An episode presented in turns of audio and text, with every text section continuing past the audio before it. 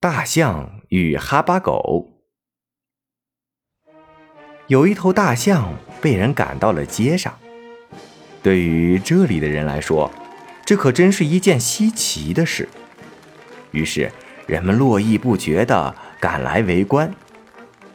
一只哈巴狗看见了大象，它突然冲了上去，摇头摆尾，又吼又叫。喏，你看，它这样子呀。是要和大象争斗争斗。一只短尾猫喊道：“哎呦，我的好邻居，你怎么能是大象的对手？你看，你都叫得筋疲力尽了，可是大象还是继续往前走，它甚至都没注意到你。”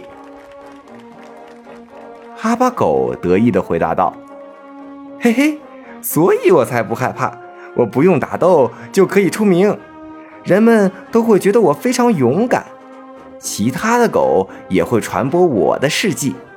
看，哈巴狗真有本事，它敢跟大象叫板。小朋友们，有一些人就是这样，自己没什么本事，却总想着蹭别人的名气和流量。